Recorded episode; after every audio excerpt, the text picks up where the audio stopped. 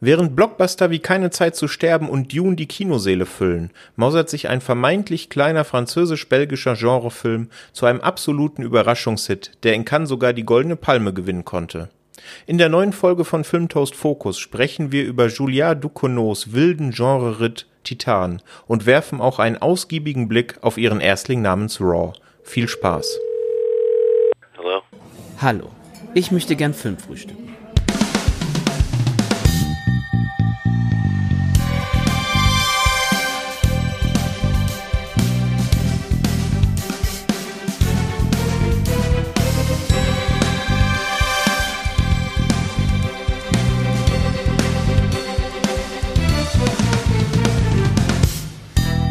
Hallo und herzlich willkommen zu einer neuen Folge von Filmtoast Focus. Ich bin der Patrick und an meiner Seite begrüße ich heute den Sascha. Hi Sascha. Hallo. Und den Onno. Moin Onno. Moin. Wir drei haben uns heute hier in unserem lauschigen virtuellen Podcast-Studio versammelt, um über einen Film zu sprechen, der jetzt gerade aktuell Mitte Oktober im Kino läuft und auch ganz aktuell der französische Oscar-Kandidat für den Auslands-Oscar im nächsten Jahr sein wird. Heute geht's nämlich um Titan von Julia Ducournau. Und damit wir den richtig einordnen können und das ihr zweiter Spielfilm ist, haben wir uns gedacht, fangen wir an mit ihrem Erstling aus dem Jahr 2016, der auf den Namen Raw hört.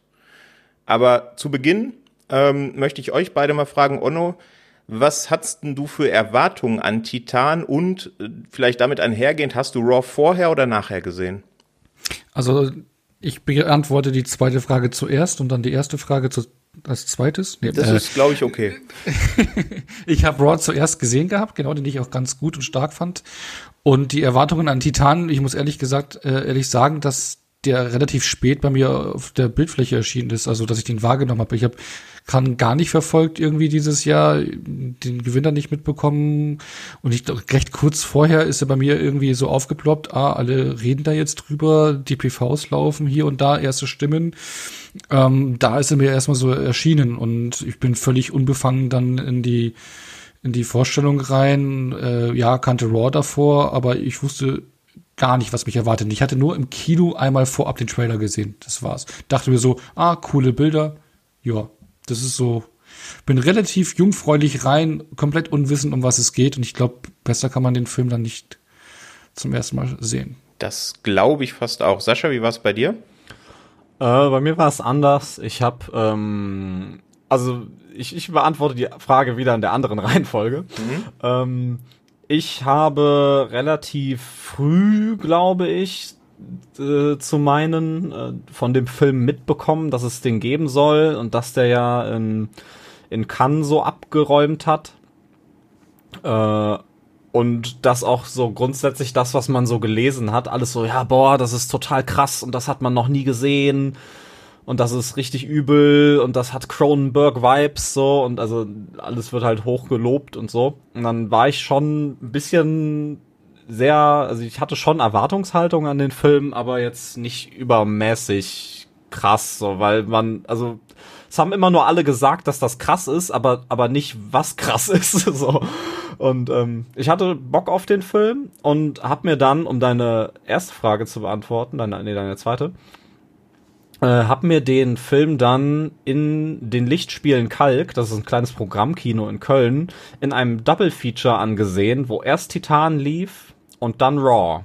Also ich habe erst Titan gesehen und 20 Minuten später habe ich Raw gesehen. Okay, aber wieso machen die beim Double Feature genau die Reihenfolge? Ich hätte es echt andersrum erwartet. Ich habe es auch nicht verstanden, aber äh, wahrscheinlich, weil die, damit die Leute zum Schluss noch wach sind oder so. Ja, weil vor allem die Reihenfolge, ich meine, man hat ja auch hier und da Stimmen auch aus Cannes gehört, dass die Leute während des Films rausrennen, also aus Titan. Ich weiß nicht, ob die dann für Raw dann auch wiederkommen, ne, nach, wenn sie da schon abgeschreckt sind. Mhm. Ja, es gab ja auch ähnliche Stimmen bei Raw, ne? Also es gibt ja die Geschichte vom Göteborger Filmfest, wo dann äh, ein paar Zuschauer bei Raw in Ohnmacht gefallen sind, andere sich übergeben mussten, 30 scheinbar das Kino vorzeitig verlassen haben und sogar der Film zwischenzeitlich pausiert werden musste, weil da zu viel Getöse im Saal war und erstmal wieder alle mhm. zur Ruhe kommen mussten. Ich meine, das hört man ja bei sehr vielen Horrorfilmen gerade, da wird das ja oft auch aus Marketinggründen gebracht, aber hier kann ich mir tatsächlich vorstellen, dass es genauso passiert ist, oder? Also auf dem Fantasy-Filmfest, glaube ich, wird das nicht passieren, aber keine Ahnung, was für ein Filmfest es dann war, aber ähm, gut. Ich meine, es ist auch immer eine Sache, was für ein Publikum man da sitzen hat. Ich habe zum Beispiel jetzt in Cannes oder jetzt auch äh, Pressevorführung, wo du eher so auch, ja, so ein Kritiker oder also so ein breiteres Spektrum an, an Filminteressierten da sitzen hast, da kann es schon den einen oder anderen erwischen. Ne? Das denke ich auch, ja. Aber bevor wir zum Inhaltlichen bei Raw kommen, kurz zu den Fakten drumrum. Wir haben es gerade schon gesagt, aus dem Jahr 2016. Der erste Langfilm von Julia Ducournau, die ihn inszeniert und selbst geschrieben hat. Raw hat in der IMDb eine sehr gute 7,0 von 10 und bei Letterboxd eine fast noch bessere 3,7 von 5, also kommt bei den Kritikerstimmen sehr gut weg. Bei der Presse auch, denn er hat äh, sehr, sehr viele Preise gewonnen. Unter anderem in Sieges hat er einen Publikumspreis gewonnen. Er war aber bei seiner Kinoveröffentlichung erst NC-17 gerankt von der MPAA und wie man ja weiß, wir hatten es ja schon ein paar Mal bei irgendwelchen Horrorfilmen hier im Podcast, das ist mehr oder minder der Kinotod, wenn man das Rating bekommt. Ähm, dann wurde aber nochmal eingereicht und dann hat es dann doch für das A-Rating gereicht. Bei uns ist er mit einer FSK 16 ähm, dann in den Handel gekommen. Ja, aber da kann es halt nur ein Grund sein, dass in den USA erstmal so hoch eingerankt worden ist, ne? Und hier in Deutschland ab 16 ist. Also hm. Ich glaube nicht, das sind nicht die Gewaltszenen. Ich glaube auch, ja. Das sind nicht die ja. Gewaltszenen. Also im Grunde gibt's ja, gibt's ja drei Möglichkeiten bei dem Film. Ne? Einmal ist es die Thematik, dann sind es gewisse Bilder, die vielleicht in Amerika, auf die du gerade anspielst, genau. äh, zu ein bisschen höherem Ranking sorgen als bei uns. Und dann gibt's ja doch auch noch ein bisschen Gewalt. Ne? Aber da kommen wir dann gleich zu. Und, und entscheidender Faktor, glaube ich, in den USA ist auch das F-Wort. Das stimmt, ja. Richtig. Richtig. Genau, aber mhm. bevor wir da in Medias Res gehen, Sascha, erzähl unseren HörerInnen doch erstmal kurz, worum es in Raw überhaupt geht. Ja, also ganz grob zusammengefasst geht es um äh, Just, Justine, ich würde sie jetzt Justine aussprechen. Äh, das ist eine, ein 16-jähriges Mädchen und die ist, ähm, also nicht nur sie, sondern ihre ganze Familie lebt vegetarisch und äh, alle bei denen sind Tierärzte. Und deswegen geht sie zu einer Tierarzt-Uni. Also ich wusste nicht, dass es spezielle Unis nur für Tierärzte gibt, aber äh, man lernt ja nie aus. Ähm, jedenfalls macht sie dort dann so, so Einweihungsrituale mit, nenne ich es mal, also so erst die Gedöns, also dann wird sie da mit Farbe beschmissen und ihre Matratzen werden aus dem Fenster geworfen und halt ganz so komische komische Dinge passieren da. Ähm, und sie wird dazu gezwungen, ein rohes Stück Fleisch zu essen, was ihr natürlich gar nicht passt. Aber ihre große Schwester Alexia kommt zu Hilfe und isst dieses Stück Fleisch. Ähm, da ist Justine natürlich ganz äh, verwirrt, warum sie denn das Stück Fleisch isst, weil ihr, sie ist doch auch Vegetarierin. Naja, und äh, es kommt, also ich überspringe jetzt mal so ein bisschen, es kommt eines zum anderen und letztendlich läuft es darauf hinaus, dass äh, Justine diese, dieses Fleisch irgendwie nicht mehr loslässt und sie will immer mehr und irgendwann reicht ihr das dann auch nicht mehr, einfach nur irgendwie rohes Hühnchenfleisch außer Packung zu essen, sondern ähm, sie fängt an, Menschenfleisch zu essen. Und äh, ja, von da an entwickelt sich der Film weiter, aber ich glaube, damit kann man erstmal arbeiten. Ja, denke ich auch. Wir kommen ja nachher noch zu der Szene, in der Alexia dann merkt, dass Justine Menschenfleisch ist. Auch eine sehr schöne Szene, wie ich finde. Mhm. Ähm, genau, aber da, damit kann man es erstmal belassen. Ähm, und das zeigt ja schon so ein bisschen, dass sich der Film ganz schwer in irgendwelche Genre-Konventionen einordnen lässt. Ne? Also irgendwo zwischen Coming of Age ist es natürlich irgendwo, weil ich meine, Justine ist, glaube ich, 16 und kommt dann eben neu auf die Uni, lernt Menschen kennen, weg von der Familie äh, muss da diese Ersti-Rituale machen, beginnt das Studium. Dabei begleitet man sie natürlich ein bisschen, aber es gibt eben auch diese Kannibalen-Film-Thematik und das hat äh, Julia Ducournau auch in einem Interview gesagt. Die Idee von ihr war, also sie mag auch die klassischen Kannibalenfilme, die man eben so kennt, aber sie fand, dass bei denen immer die Kannibalen so ein bisschen als außerhalb der Gesellschaft inszeniert werden, die dann eben in so eine Gesellschaft reinkommen und da irgendwelche Störungen verursachen. Und sie wollte es eher so inszenieren, dass die Kannibalen eben aus der Gesellschaft raus quasi produziert werden und das alles ein bisschen, ähm, ja, ein bisschen mehr so fokussieren, dass es quasi echte Menschen sind, die da eben Kannibalismus betreiben. Und ja, irgendwo zwischen Coming-of-Age-Drama und Kannibalenfilm findet sich Raw dann ein. Ne? Geht diese Mischung denn für euch auf, Onno? Wie siehst du das? Ja, Lange Frage, kurze Antwort, so gefällt mir nee, das. Nee, nee, es ist, es ist schon sehr interessant, äh, aber es ist lustigerweise, ich muss nochmal nicht ganz auf seine Frage eingehen, weil zurückgreifen, so wie ich den Film eigentlich bisher gedeutet hatte, weil der Sascha ja gerade gesagt hat, dass die ganze Familie vegetarisch gelebt hatte, das hatte ich so gar nicht auf dem Schirm, das kam bei mir gar nicht so an, weil da hatte ich eigentlich so einen anderen Punkt noch, der vielleicht auch wichtig ist, dass dieses Coming-of-Age-Thema auch mit aufnimmt. Ja. Also, weil ich das ja so gesehen hatte, weil was ja auch so ein bisschen ähm, mit Coming of Age einhergeht, wenn du heranwachsend bist, dass du so deine eigene Meinung sich bildet und ähm, wie gesagt, ich hatte es nicht so gesehen äh, oder wahrgenommen, dass die Familie alle Vegetarier sind und dass sie sich selber dafür entschieden hat, ähm, Vegetarier zu sein, Vegetarierin zu sein, dass es ihre eigene Entscheidung ist und dass aber am Ende sie ja zur Kannibalin wird oder äh, im Laufe des Films. Und das hat jetzt für mich so gewirkt, so dass so die ähm, im Prinzip die Einflüsse, Gene, äh, deine Familie, das, was sie dir mitgegeben hat, dich wieder einholt, obwohl du vorher eine eigene Entscheidung getroffen hast, einen eigenen anderen Weg zu gehen. So hatte ich es eigentlich erst gedeutet, aber. Ach krass, weil das, wenn, so wie du das gerade erzählst, äh, das, das verändert ja die, das Ende quasi komplett. Ja. Krass. Also wisst ihr ungefähr, was ich meine? So, dass ja, ich sie verstehe genau, was du meinst. Absolut, ja. Ich meine, um jetzt ganz offen darüber zu reden, äh, müsste man eben quasi das Ende spoilern. Äh, und ich würde vorschlagen, damit warten wir noch ein bisschen. okay, ja, ja, ja, ja, klar. Aber, aber, ich weiß, was du meinst, ja, genau. Genau, so hatte ich das jetzt auch so zwischenzeitlich gedeutet, äh, irgendwie so dieses, sie hat eine eigene Entscheidung gefällt, aber so die, die, die, die Ursprünge oder ne, holt einen wieder ein und du bist dann vielleicht doch nicht, kannst doch nicht so selbstbestimmt durchs Leben gehen, wie du, wie man es meint. Also worauf man sich, glaube ich, ein, worauf wir uns auch einigen können, ähm, was ja auch wichtig für den Film ist, das wird ja am Anfang in einer Szene auch erklärt, dass ihre Familie sehr darauf achtet, dass sie tatsächlich kein Fleisch isst, als sie noch bei ihnen ist. Ne? Genau, sie, ja. äh, genau, genau, also das, das, weil sie ja darauf achtet, genau. Und ansonsten geht's ja auch darum, ähm, ihre Schwester ist ja auch äh, bei dem Studium und, und ihre Eltern haben das ja äh, äh praktiziert oder praktizieren es sind ja Tierärzte, die beiden Kinder machen das. Das ist halt auch so dieses, so man geht den Weg der Familie, ne, so mit. Nee, genau, aber fand ich ein, interessanter äh, Mix eigentlich, ja. Vor allem, dass dann diese Elemente, vor allem, weil sie anfangs ja so wirklich so äh, äh, sich davor richtig sträubt und auch der Körper irgendwo so eine Reaktion zeigt und ähm, wie dann so der Weg so langsam geht, finde ich schon sehr, sehr interessant und auch sehr greifbar gemacht, weil, wie du gesagt hast, es gibt ja die anderen Kannibalenfilme. Gut, da bin ich jetzt nicht so tief drin in diesem Genre, muss ich zugeben. Aber das ist ja schon alles eher so plakativ und eher so auf, auf Ekel und Splatterfaktor äh, fokussiert. Hier hat er zwar auch seine unangenehmen Momente, aber es wirkt alles viel nahbarer und wie du auch gemeint hast, wie Ducournau das vielleicht auch erklärt hat, dass es aus der Mitte herauskommt, aus der Gesellschaft heraus und nicht so äh, außerhalb stehend. Von daher finde ich einen sehr spannenden Mix. Mhm. Ich finde auch gerade, äh, gerade jetzt in Raw ist das auch gar nicht so sehr im Fokus.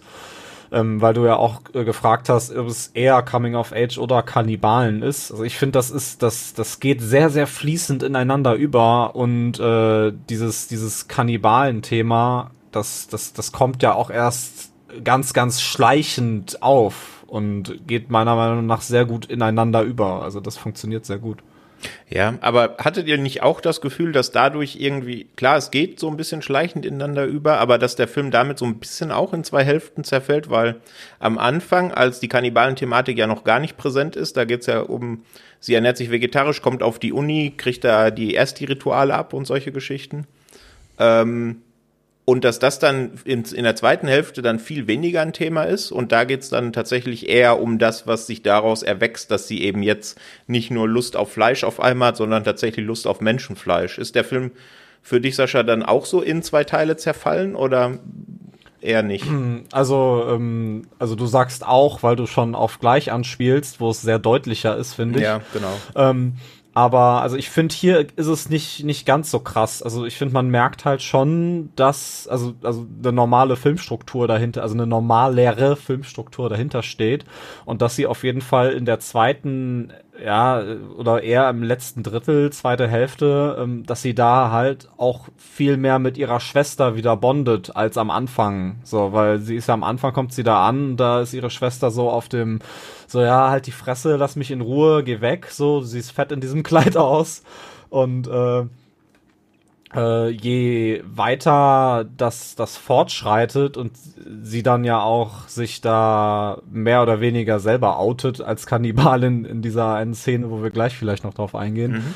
ähm, ab da sind die ja sehr viel enger zusammen auch. Also ich, ich, ich, äh, aber wie gesagt, es geht halt sehr fließender. Ich würde ihn nicht in zwei Teile aufteilen. Also das, das würde ich nicht sagen. Genau, also es ist halt auch so eine Entwicklung. Also im Prinzip, äh, Justine kommt ja, was wir auch gesagt haben, erste äh, Rituale. Sie kommt als erste da an, an der Uni an. Ihre Schwester ist aber schon ein Jahr da. Sie ist schon ein Jahr weiter. Sie macht ihre Erfahrungen, lernt sich und ihre Bedürfnisse mehr kennen und dadurch nähern sich die beiden wieder an, weil sie dann die Entwicklungsschritte wieder auf ihre Schwester zugeht und dadurch haben die wieder so einen Blickwinkel zueinander.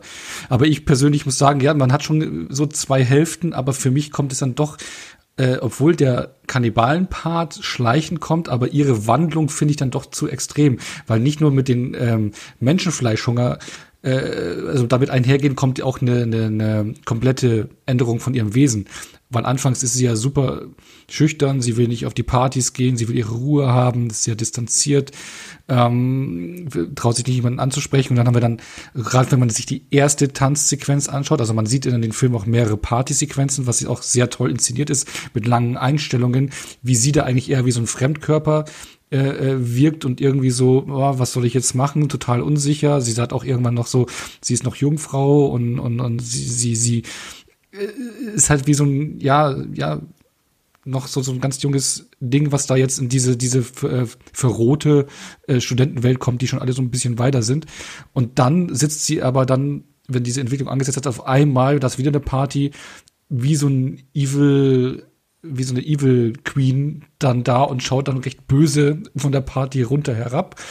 Wirkt auch wie ein Fremdkörper, aber ganz anders. Nicht mehr ähm, so schüchtern, sondern eher so dominant und äh, herabblickend und hat ein ganz andere, anderes Wesen irgendwo. Und das finde ich dann schon ein bisschen schnell, wie das kommt. Mhm. Ja, ihr erster sozialer Kontakt auf der Uni ist ja ihr direkter Zimmergenosse Adrian, ähm, auch Ersti, ähm, homosexuell. Und da kommt, da kommt ja später dann auch noch eine, eine Sequenz, die wir nachher vielleicht noch kurz aufgreifen. Und dann als zweites ist es ja dann tatsächlich ihre Schwester, ähm, Alexia. Wie war denn dieses Verhältnis zwischen den beiden von euch? Jetzt muss ich gestehen, ich bin Einzelkind, ich kenne tatsächliches Geschwisterverhalten nicht, besonders natürlich nicht zwischen zwei Schwestern. Ähm, äh, hat das, war das für euch organisch oder fandet ihr, das wirkte ein bisschen zu konstruiert, weil man es natürlich gebraucht hat, gerade auch um diese, diese Story Points erzählen zu können, die in der zweiten Hälfte erzählt werden? Onno, wie, wie war das bei dir? Also ich bin ja auch Einzelkind. nee, aber äh, so aus Beobachtung, ich glaube, es kann schon so diese Zickereien unter den beiden Schwestern. Äh, das, äh, also meine Frau hat ja drei, äh, zwei äh, Schwestern zum Beispiel und die zicken sich auch manchmal an. Und äh, da kann ich das Verhalten dann so schon auch ein bisschen, wie die miteinander agieren, schon so nachvollziehen. Das finde ich dann schon recht glaubwürdig eigentlich. Also man ist sich da nicht immer ganz koscher und äh, hat da mal so ein paar Reibungspunkte. Deswegen finde ich das ganz okay äh, dargestellt bei den beiden äh, Schwestern. Ich finde es jetzt auch nicht so drüber. Dann später geht es eher in eine andere Richtung, ne? Also mhm. wenn es dann bissig wird und sowas. Aber das fand ich eigentlich so okay, so ein bisschen necken und hey, es ist okay. Ja, ich fand auch eigentlich, dass die, obwohl sie sich natürlich zwischenzeitlich äh, geneckt haben, auch mal ein bisschen derber, hatte man die ganze Zeit das Gefühl, dass da drunter dann schon Geschwisterliebe steckt. Ne? Das kam ja in manchen also, Szenen auch ganz deutlich raus. Genau, so eine Vertrautheit einfach, das hast du dann schon gemerkt. Ja, ja. Äh, Sascha, wie siehst du das? Hat das für dich auch so funktioniert? Also ich bin auch Einzelkind. Aber es, also es, es wirkte auf mich auf jeden Fall eigentlich mehr, also mehr oder weniger realistisch. Also natürlich so, ein, so ein bisschen noch auf 110 Prozent gedreht vielleicht, aber alles in allem äh, hat es, also saß ich nicht im Kino und habe gedacht, oh, okay, das ist jetzt vielleicht ein bisschen zu viel des Guten. Also mhm. das wirkte, wirkte okay, konnte man machen. Ja, tatsächlich ist es so, dass äh, dieser dieses Faktum, dass die beiden Geschwister sind in der Geschichte, das war gar nicht am Anfang Ducournau's Intention, das kam erst so beim Schreiben des Drehbuchs ihr in den Sinn, dass das ja dann schon Sinn ergibt für die Geschichte. Und auch, dass äh, die Eltern der beiden Ärzte sind, ist in ihrer eigenen Vita begründet, denn ihre beiden Eltern äh, sind auch Ärzte. Und dann ergibt das natürlich Sinn, dass ihre Figuren dann auch zwar dann äh, Tierarztmedizin studieren, aber trotzdem natürlich, ne? Genau, und das geht dann auch in die Richtung, was ich ja vorhin gesagt hatte, so, ne, so diese Familie, dass die da so, ja, dass man da so ein bisschen so vereinnahmt wird auch, ne, so. Ja, also genau. genau. Also, ja. Ich will jetzt nicht zu viel verraten wegen den Ende oder sowas, aber dass es halt einen so ein bisschen auch einholt. Genau, ja. Was dann äh, äh, Justine einholt, ist eben der Kannibalismus. Erstmal die Lust auf Fleisch, das hatten wir vorhin schon. Das kommt so ein bisschen bei dem Esti-Ritual schon durch, als sie, ich glaube, Haseninnereien essen müssen. Waren es Haseninnereien? Ja. Genau.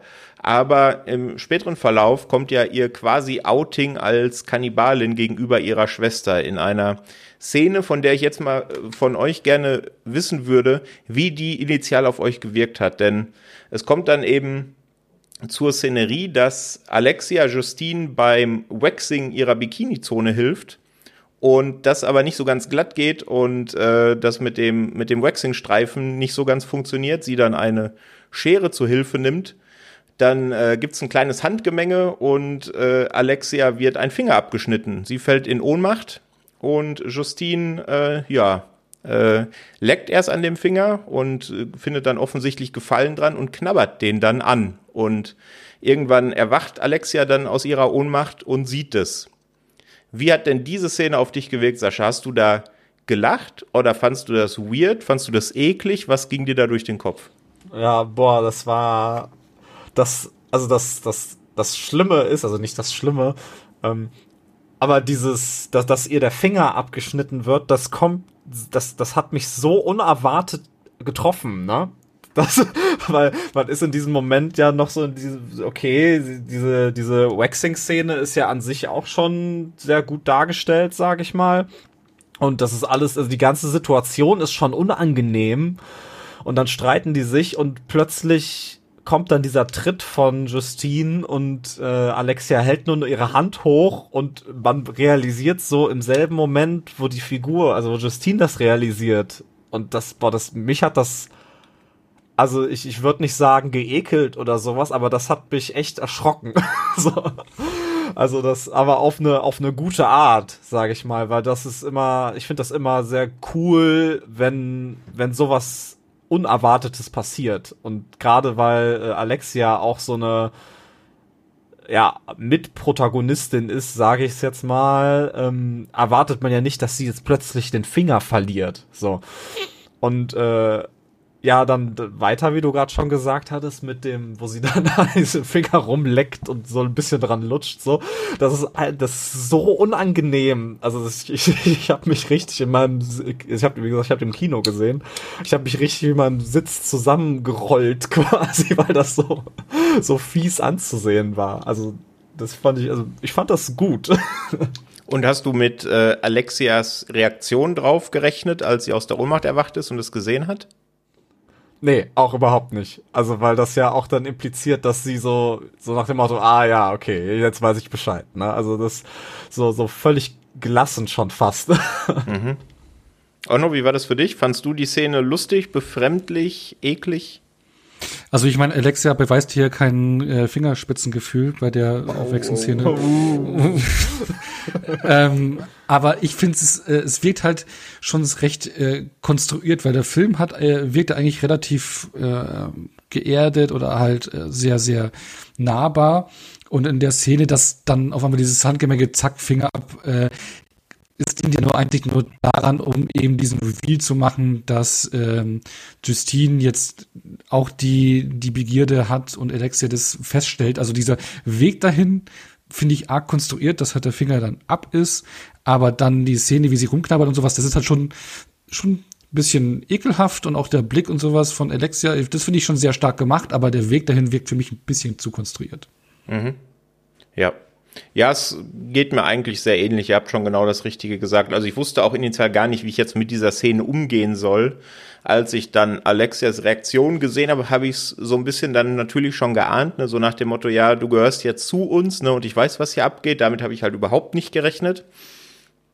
Ähm, aber dann habe ich schon verstanden, äh, was die Szene aussagen will, warum die wichtig ist, aber sehr weird war sie trotzdem. Aber ähm, naja, zu weird kommen wir nachher noch, äh, ich denke sehr ausgiebig. Denn das muss man ja sagen, ähm, das kommt vielleicht gleich auch noch in dem einen oder anderen Fazit von uns, dass Raw dafür, dass es der erste Film von Dukono ist, gegenüber Titan schon sehr viel strukturierter, klarer inszeniert und geschrieben ist, oder? Also das ging mir zumindest so. Ich hätte jetzt bewusst, wenn mir die Filme so ohne Hintergrundwissen vorgesetzt worden wären, hätte ich gesagt, Titan war ihr Erstling und Raw ihr Zweitling, weil Titan deutlich wilder und rauer wirkt. Oder? Roher. Oh, roh, roher. Ja. Ja, gut. Aber da kommen wir vielleicht nachher noch zu. Ah, ich hab's jetzt erst, ich hab's jetzt erst verstanden. Oh, oh, oh. Starke Ruhe im Saal, Vibes hier. Ja, Entschuldigung, wenn du wenn ich da am Start bin, dann musst du was raus. Das ist auch völlig okay. Ähm, genau, also ab da ist die Katze aus dem Sack. Äh, Justine äh, ja, giert nach Menschenfleisch und möchte dann, wie das so oft in den Kannibalenfilmen, dann eben auch in den einschlägigen Werken ist, immer mehr haben. Und wir sehen da, oder bemerken eben auch, dass Alexia das auch nicht ganz fremd ist. Ähm, ja, und dann nimmt der Film natürlich noch weiter seinen Lauf. Ich würde vorschlagen, dass er heute im Fokus um Titan geht, wollen wir Raw nicht komplett spoilern, weil ich denke, einige unserer HörerInnen wollen eben, ähm, haben Raw noch nicht gesehen, weil es ja auch nicht ganz einfach ist, an den Film zu kommen. Er streamt ja zumindest nicht kostenlos in irgendeinem Abo aktuell. Aber die Blu-ray und DVD ist einfach zu haben. Also da muss man, da muss man jetzt nicht irgendwo, ähm, na, was ich, irgendwo aus UK oder sonst irgendwas importieren. Also im, genau, also im Vergleich zu anderen Horrorfilmen, einschlägigen Horrorfilmen ist deutlich leichter dran zu kommen, ja, genau. Genau, aber trotzdem möchte ich gerne mit euch noch so über den letzten Akt sprechen. So vielleicht das letzte Drittel und auch den finalen Twist. Das heißt, wir werden jetzt hier, wie ihr es von uns gewohnt sind, natürlich wieder mit Kapitelmarken arbeiten. Deswegen hier die dringende Empfehlung. Ähm, wenn ihr Raw noch nicht gesehen habt, springt einfach direkt zur nächsten Kapitelmarke, die dann wahrscheinlich Fazit heißt. Ähm, dann nehmen wir euch hier jetzt nicht so die letzten Storybeats und den Twist vorweg. So viel dazu. Ja, wie fandet ihr denn so das, das letzte Drittel? Da geht's ja dann schon ordentlich rund. Besonders dann eben hin zu dem, ja, ist es ein Twist? Äh, Sascha, würdest du sagen, dass was da so ganz am Ende passiert, ist ein Twist? Dieser Reveal, dass äh, ja Justine keinesfalls mit ihrer Leidenschaft nach Menschenfleisch allein dasteht? Also ich finde, es kommt auf jeden, also, oder lass es, lass es mich so formulieren, ich, man hätte drauf kommen können, aber es kommt also für mich kam es unerwartet, weil äh, also ich, ich sag jetzt mal kurz, wie es äh, wie wie es ist. Ähm, also es, zum Schluss sitzen sie halt äh, mit ihrem Vater an einem Tisch äh, und äh, dann macht er sein Hemd auf und man sieht quasi, wie sein ganzer sein ganzer Oberkörper zerschunden ist, nenne ich es jetzt einfach mal, was dann sehr deutlich darauf hindeutet, dass ihre Mutter wohl auch eine Kannibalin ist und sie sich schon das ein oder andere Mal an ihrem Vater quasi ein bisschen Snack genommen hat. Quasi vernascht hat, wortwörtlich. Ähm, das habe ich auch reingemacht. Also. Ja, den hatte der Otto bestimmt schon auf der Liste, den muss er jetzt streichen. Ja, ja. ja, das ist halt also, wenn so, so ein Pärchenabend ist, du bist heute zum Anbeißen. Ja, ja genau. Wortwörtlich finde ich. Also, wie gesagt, es, es, es kam für mich unerwartet, aber wie, also wie auch wie das mit dem Finger gut. Also ich fand, das war ein, das war ein schöner Reveal, der dem, der das, das Ganze, besonders halt, weil das so, so die, die Schlusspointe ist, echt gut abgerundet hat. Und ähm, nochmal halt darauf, um nochmal zurückzugreifen, dass halt, äh, also die ganze Familie Vegetarier sind, dass es halt wirklich so ein bisschen in die Interpretation reingeht, okay, die essen alle nur noch Fleisch, damit die, also alle, alle kein Fleisch mehr, damit die nicht in so einen, ja, in so einen Blutrausch verfallen, in so eine Fleisch, Fleisch, Fleischrausch. so, so habe ich es jetzt gedeutet, quasi, weil, ähm, ja. Ja, das glaube ich auch. Ich glaube, das ist wirklich so, dass deswegen auch gerade die Mutter penibel darauf achtet, dass Justine kein Fleisch isst, weil sie denkt, sie kann sie davor dann beschützen, ne, dass sie den gleichen Weg einschlägt. Wobei das natürlich auch ähm, ja nicht wirklich realistisch ist, weil sie natürlich irgendwann nicht mehr auf ihre Tochter aufpassen kann, sie dann in der Uni ist und dann natürlich mit sämtlichen Fleischesgelüsten konfrontiert wird. Ne? Also aus der Perspektive wäre es genau umgekehrt, wie ich das jetzt gedeutet hatte, weil ich das ja nicht mitbekommen habe, dass alle Vegetarier sind. Da hatte ich jetzt eigentlich so die Interpretation, dass sie versucht, im Prinzip ihren eigenen Weg zu gehen, aber eigentlich einen, die eigene Familie und die Gene einem wieder einholen. Und hier, äh, aber ja gut, dann kann man es auch so deuten, dass eigentlich so sie sie davor bewahren will, aber einen trotzdem die eigenen Gene auch wieder einholen. trotzdem. Das ist auch eine schöne Sichtweise auf jeden Fall. Ja. Absolut, ja. dass man sich von so seinen, seinen Ursprüngen halt nicht, nicht, nicht fortkommt. Gell? Aber ich würde äh, noch mal reinwerfen, also bevor, du hast jetzt die, die Twist-Szene erwähnt, aber ich fand auch vorher die Szene noch, wenn sie morgens aufwacht, neben ihren Zimmerkollegen, ähm, ne? Die, die, die Szene fand ich eigentlich auch noch recht äh, äh, ja, prägend. Also die fand ich auch, äh, die war nicht ohne, wenn sie dann merkt, so, oh, er ist jetzt ähm, nicht mehr, äh, lebt nicht mehr und wurde schon angeknabbert. War ich das? fragt sie sich erst. Also man sieht dann, wie ähm, der Oberschenkel schon einiges von weggebissen, geschnitten ist, was man auch sehr explizit sieht. Ich meine, da, da ist es für mich am glaubhaftesten, auch so von der Umsetzung her. Und äh, dann sitzt ja dann die Alexia im, in der Ecke blutverschmiert. Also das fand ich auch eine, eine, eine sehr starke Szene, ehrlich gesagt. Ja, wobei ich mich da, ich fand das, also mich hat's auch sehr überrascht und sehr gekriegt, gerade weil die beiden ja eigentlich eine sehr äh, ja, innige freundschaftliche Beziehung zueinander gepflegt hatten. Ne? Und gut, Alexia hat ja dann immer diese, oder Justine hat ja auch immer diese kleinen Aussetzer dann, ne, wenn sie äh, zur Kannibalin wird quasi. Ähm, aber ich fand es ein bisschen zu konstruiert, dass er da wirklich dann zugedeckt auch noch in der Seitenschläferposition liegt. Und dann so muss er ja dann auch getötet worden sein. Sie wird ihn ja nicht so dahingelegt haben, oder? Doch, damit du es schön runterschneiden kannst. So nach dem Motto, das Auge ist mit, oder? Ja, Nee, er hatte ja diesen, er hatte ja dieses Loch von diesem Wanderstab. Genau, ja, ja, So. da- Also ich da glaub wurde- Also ich- er da genauso Genau, aber ist. ich, ich, ich finde es weniger konstruiert als das mit dem Finger in dem Moment. Ah, okay. Ja, würde ich auch so sagen. Ja, ist auf jeden Fall eine sehr überraschende Szene und auch, ähm, es gibt ja nicht viele Effekte im Film. Die, die drin sind, die sind aber gut getrickst, oder? Die sehen gut aus, was Make-up und Co. angeht. Jo. Ja. So, ich glaube, damit können wir den Spoiler-Part verlassen, oder? Oder habt ihr noch irgendetwas, äh, was hart spoilern würde auf der Liste? Ich nicht mehr, nee. Nö. Gut, dann hätten wir das abgehakt. Ich würde vorschlagen, wir wollen ja auch noch ausgiebig zu Titan sprechen. Kommen wir zum kleinen Fazit zu Julia Ducournau's Erstling Raw. Otto, magst du anfangen?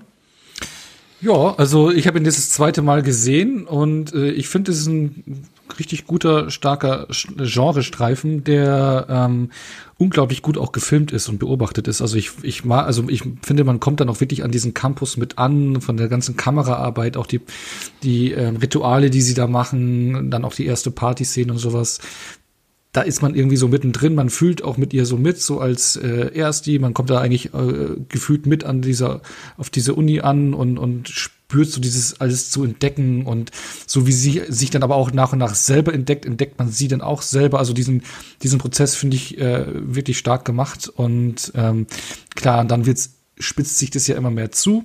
Der Film wird bissiger und ähm, das finde ich auch, äh, ja, hat mir sehr gut gefallen, wirkt hier und da ein bisschen zu konstruiert. Ähm, aber in allem starke Schauspielleistung auch von ihr, von der Hauptdarstellerin. Ähm, der Reveal am Ende haut auch noch ein bisschen rein. Also für mich ein wirklich guter, gelungener Genrefilm und ein, damit auch ein verdammt gutes Debüt, finde ich, als äh, Langfilm für sie, für Ducournau. Magst du noch Wertungen äh, abgeben? Also ja, ich habe ich hab jetzt wie, wie beim ersten Mal, habe ich jetzt so dreieinhalb von fünf Pünktchen, Sternchen vergeben. Sascha, du als zweites? Äh, ja, ich, ich fand den gut. Ich habe ihn nach Titan gesehen, wie ich eben schon gesagt habe. Äh, war dementsprechend schon ein bisschen angeschlagen. Ähm, aber vielleicht fällt deswegen auch schon meine Wertung ein bisschen höher aus, weil ich fand den gerade im Vergleich, den ich jetzt leider machen muss, weil ich habe ihn halt leider nicht als eigenständigen Film in Anführungszeichen natürlich gesehen, ähm, ist er halt sehr viel greifbarer. Ich mag diese Coming-of-Age-Geschichte, die der erzählt. Und ähm, ich finde auch, wie, wie Onno gerade schon gesagt hat, ich finde, er ist wirklich schön gefilmt, hat ein paar echt tolle Szenen. Ähm, das, das Gore ist sehr, sehr gut gemacht und äh, auch wirklich explizit, was unerwartet kam, finde ich. Also gerade wenn man halt, also ich wusste nicht, dass er ab 16 ist, aber das hätte ich jetzt nicht gedacht. Ähm, ja, ich, ich fand den gut und ich äh, gebe dem vier Sterne. Mhm. Ja, also ich gehe bei ganz vielen, was ihr gesagt habt, mit. Mir ist er, das habe ich ja vorhin schon kurz ausgeführt, nur ein bisschen zu sehr in zwei Teile zerfallen und der erste Teil hat mich leider nicht so abgeholt, weil ich fand, das ist zwar schon ganz nett, so diese Ersti-Rituale in der Veterinärmedizin. Ich kann mir auch vorstellen, dass es das genauso gibt. Aber ich fand die einfach alle so fürchterlich, die Leute, die da rumgelaufen sind. Und das auch ein bisschen sehr klischeebeladen alles. Ähm, die zweite Hälfte hat mir deutlich besser gefallen. Äh, ich finde auch die Intention von Ducono, eben, dass sie diese, diese Beziehung der Geschwister im klaren Fokus haben wollte, es kam sehr gut raus. Ähm, ich war, weil ich eh den eben nach Titan gesehen habe, überrascht von der Gradlinigkeit äh, des Films, weil es wie gesagt für mich eigentlich eher so wirkt, als sei das der Film einer etwas ja gesetzteren äh, Inszenatorin gewesen und nicht das Erstlingswerk. Das hat mich ein bisschen verwundert. Aber manchmal kriegen mich Filme nicht, bei denen so gar kein sympathischer Charakter dabei ist.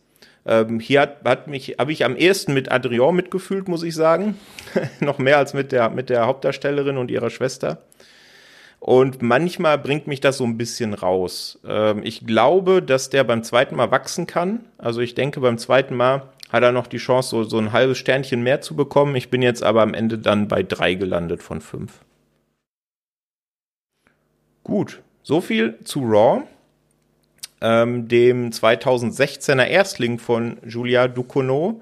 Und da war es tatsächlich so, während äh, die Produktion von Raw lief, hat Frau Ducournau schon angefangen, das Drehbuch für ihren zweiten Film zu schreiben, nämlich Titan. Denn die ganze Produktion von Raw hat sich dermaßen gezogen und sie war irgendwann so im, im, im Tunnel, dass sie gesagt hat, sie braucht jetzt irgendwas, um daraus auszubrechen, ansonsten brennt sie aus.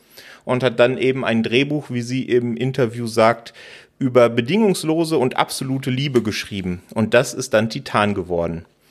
Äh, der ist, wie gesagt, aus diesem Jahr, aus 2021, läuft seit Anfang Oktober bei uns im Kino, hat in der IMDb eine leicht noch höhere Wertung als Raw, nämlich eine 7,2, bei Letterbox genauso eine 3,9 von 5. Ist, wie schon gesagt, eben inszeniert und geschrieben von Julia Ducournau und hat in Cannes den Hauptpreis, sprich die Goldene Palme gewonnen, in Toronto den Publikumspreis und ist eben jetzt ganz frisch, ich glaube seit zwei Tagen ist die News raus, die französische Einreichung für den Auslands-Oscar. Also wirklich äh, sehr viele Preise abgeräumt und die ganz große Ehre wird ihr und ihrem Film dann hoffentlich noch bei der Oscarverleihung zuteil. Wir haben ähm, ein paar Leute vor und hinter der Kamera, mit der du, mit denen äh, Ducournau schon bei Raw zusammengearbeitet hat. Einmal eine Schauspielerin, Garance Marillier, ähm, die Hauptdarstellerin aus Raw, spielt jetzt hier eben ähm, ja eine Nebenrolle, würde ich sagen.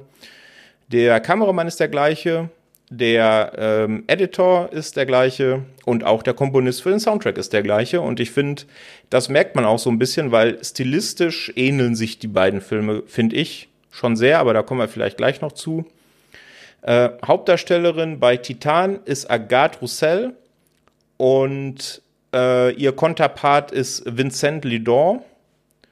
Und wir haben eben dann noch äh, Garance Marillier, die wir eben aus Raw schon kennen. Was die einzelnen Rollen von denen sind, da kommen wir dann nachher noch zu. Das äh, shiftet sich ja auch im Verlauf des Films so ein bisschen. Aber bevor wir da äh, einsteigen, mag uns da wiederum der Sascha noch ein bisschen was versuchen zum Inhalt zu erzählen. oh, viel ja. Glück. ja, ja.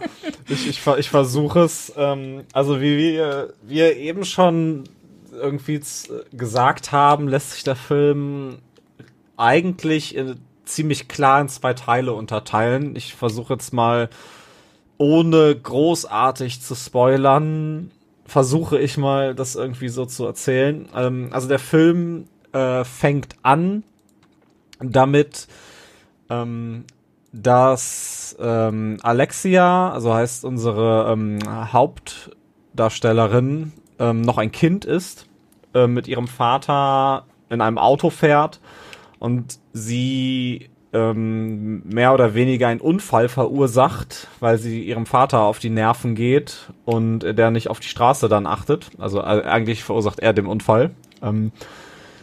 Ähm, und deswegen, wegen diesem Unfalls, wegen diesem Unfall wird ihr dann eine Titanplatte in den Kopf gesetzt. Also die namensgebende Titanplatte. Würde ich jetzt äh, sagen. Dann haben wir einen Timeskip von 30 Jahre waren es? Ne, 10 Jahre oder so. Ne? Ich bin mir gerade nicht mehr sicher. Also wir haben einen Timeskip in die Zukunft. Und äh, ja, Alexia arbeitet als, ich würde sagen, sie ist sowas wie eine Erotiktänzerin auf einer Automesse oder einer Autoausstellung für so getunte Autos und Lowrider.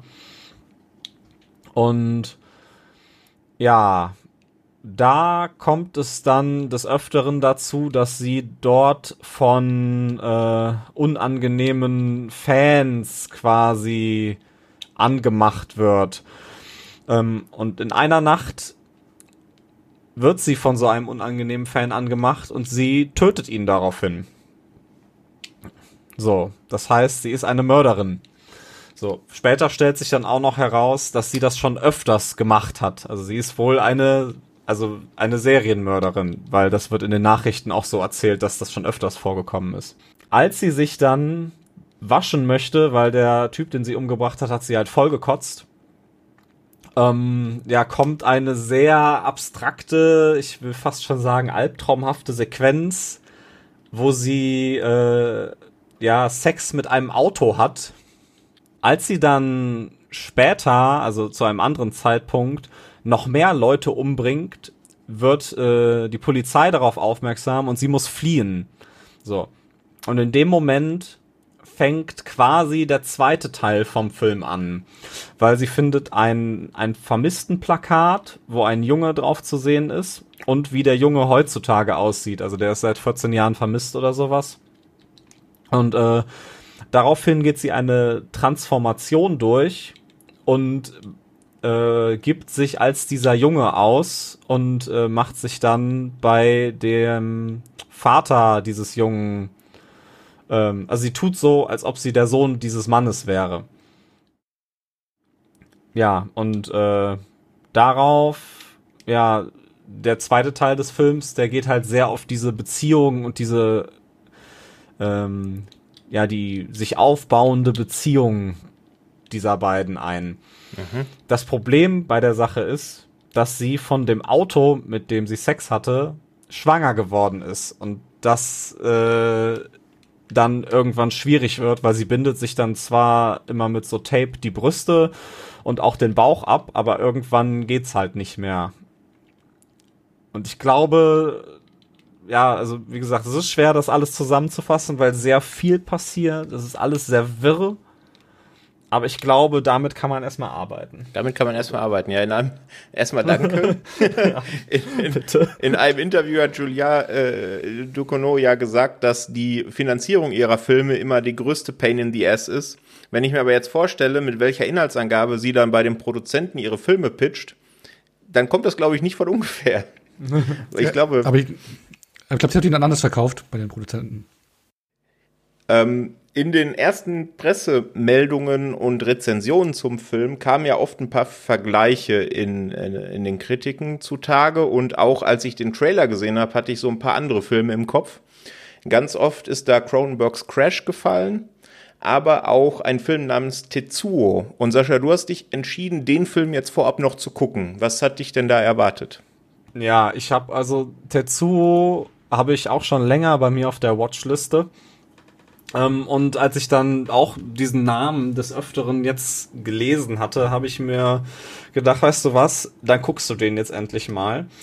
Ähm, und Tetsuo ist ein japanischer Film aus dem Jahr 1989 von Shinja Tsukamoto heißt der Mann. Und äh, ich verstehe, warum, äh, warum dieser Vergleich gefallen ist zwischen, äh, zwischen Titan und Tetsuo. Ähm, aber genauso, also der ist genauso nah dran und genauso weit weggeholt wie ein Vergleich mit Crash oder mit Promising Young Woman, hatte ich auch schon gelesen. Ähm, weil es halt natürlich in, in Teilen fühlt es sich wie Zitate an.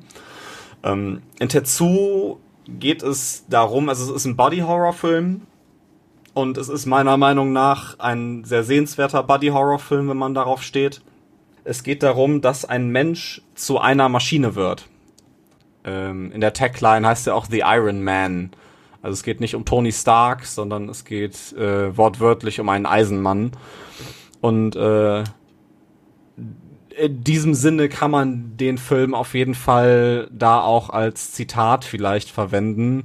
Äh, so von der Machart und so würde ich davon absehen, weil der ist, also das ist ein Schwarz-Weiß-Film und der ist sehr wirre und sehr freaky und äh, hat auch eigentlich nicht wirklich eine Handlung, abgesehen davon, dass er sich verwandelt.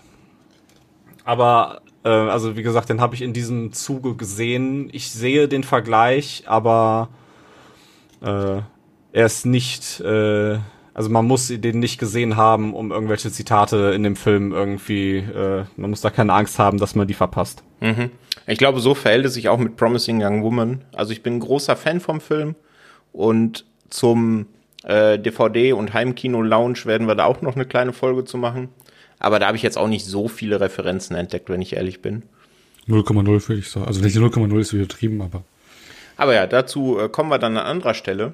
Ähm, ja, du hast es gerade in deiner Inhaltsangabe auch schon angedeutet. Ähm, Titan zerfällt noch deutlicher als Raw in zwei Hälften. In der einen Hälfte, da könnt ihr mir ja gleich vielleicht äh, äh, mich unterstützen oder auch äh, mir widersprechen. Ähm, ist es eigentlich Richtung Slasher schon eher, weil du hast es ja gerade gesagt, dieser ähm, Mord an dem, an dem Besucher von der Show, der dann eben sexuell übergriffig gegenüber ihr wird, ist ja nicht ihr erster Mord und auch nicht ihr letzter Mord. Ähm, und in der zweiten Hälfte wird es dann ja eher, als sie dann zu Vincent in, in, in, in die Obhut geht, wird es ja eher Richtung Drama. So shiftet das so ein bisschen und nimmt auch ein paar ernstere Themen natürlich in den Fokus. Da geht es um Geschlechtsidentität, Selbstbestimmung und solche Geschichten. Ähm, hat euch das jetzt hier gestört, dass der wirklich so klar in zwei Hälften fällt? Oder fandet ihr das gerade bei dem, was Dukono mit Titan erzählen will, passend? Äh, Onno, wie ging es dir damit? Also ich fand's überraschend, weil ich hatte, glaube ich, nur vor dem Film so grob, ich glaube, irgendwas mit Serienkillerin vorab gelesen gehabt und das war's dann eigentlich. Ich war dann relativ überrascht, als dann diese zweite Hälfte in eine komplett andere Richtung ging. Fand's aber gut. Ich meine, ich finde, dass du den Film generell nicht oder auch eine der Hälften nicht generell in ein Genre packen kannst. Es sind eher Versatzstücke aus verschiedenen Genres. Also klar, Slasher, wenn man es so nennen will, wenn sie da ihren die Leute halt umbringt, hat Elemente davon. Also es sind eher so Elemente, die die, die sich Ducournau hier packt und zu was ganz eigenen mixt, ja, und, aber man erkennt klar diese zwei Hälften. Also die erste Hälfte ist eher so das, wo sie ihr Ding durchzieht, ja, wo, wo sie ihr, also ich persönlich sehe auch in den Film zwei Hauptthematiken. Das ist einmal das Thema Bedürfnis und einmal das Thema Veränderung. Und äh, sie ähm, geht sozusagen so, so ihren Bedürfnissen nach, ja, in der ersten Hälfte hauptsächlich.